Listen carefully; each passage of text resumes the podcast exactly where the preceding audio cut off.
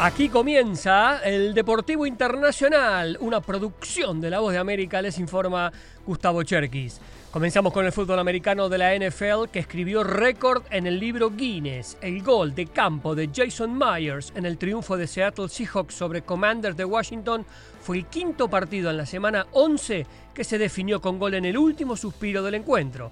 Los otros cuatro, Cleveland Browns sobre Baltimore Ravens, Houston Texas frente a los Cincinnati Bengals, Arizona Cardinals ante Atlanta Falcons y Detroit Lions contra Los Angeles Chargers. Los cinco juegos se decidieron por ese gol de campo en el último segundo del tiempo reglamentario y fue la mayor cantidad en un solo día en la historia de la NFL. Hasta ayer el récord eran tres.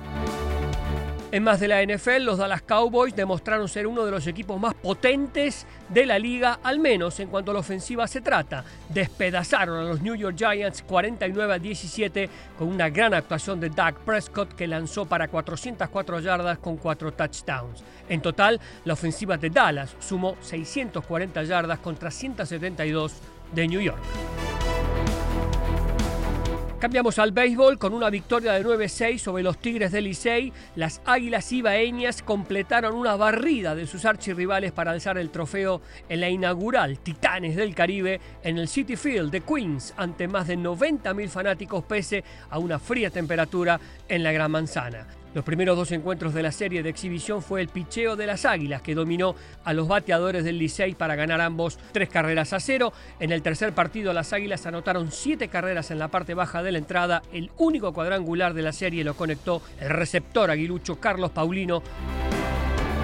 En la NBA, los Lakers sobrevivieron a la ausencia de LeBron James, que se perdió su primer partido de la temporada. Vencieron a los Trail Blazers, de los peores equipos de la conferencia, por 116 a 110. En otros resultados, Knicks de New York 129 a 107 sobre Charlotte, Brooklyn Nets 102-94 ante Wizards de Washington, Filadelfia 137 a 126 sobre los Indiana Pacers.